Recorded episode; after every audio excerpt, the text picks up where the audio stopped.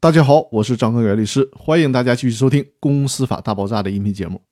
这一期和大家聊的话题是：没有具体分红方案，没法向法院起诉。《公司法司法解释四》的第十五条，它的一个大前提是，股东未提交载明具体分配方案的股东会或者股东大会决议。在这个前提下，法院是不支持股东要求分红的诉讼请求的。那究竟什么是未提交载明具体分配方案的情形呢？分三种情形。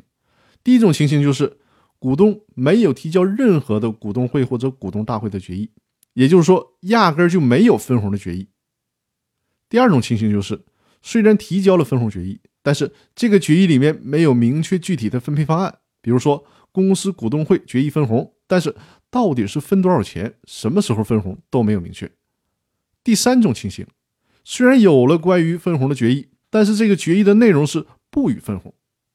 以上的这三种情形都属于司法解释所规定的股东未提交载明具体分配方案的情形。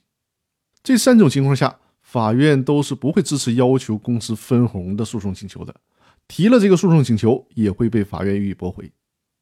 今天分享的内容很简短，因为针对公司法司法解释四的第十五条的上半部分，其实理解起来并不难。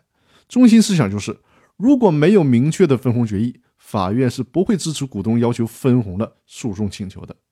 接下来几期的音频会和大家着重探讨《公司法司法解释四》的第十五条的下半部分的内容，就是在哪些情况下，因为股东滥用权利导致公司不分配利润，需要对其他股东进行赔偿的问题。那好，我们今天的分享就到这里，谢谢大家。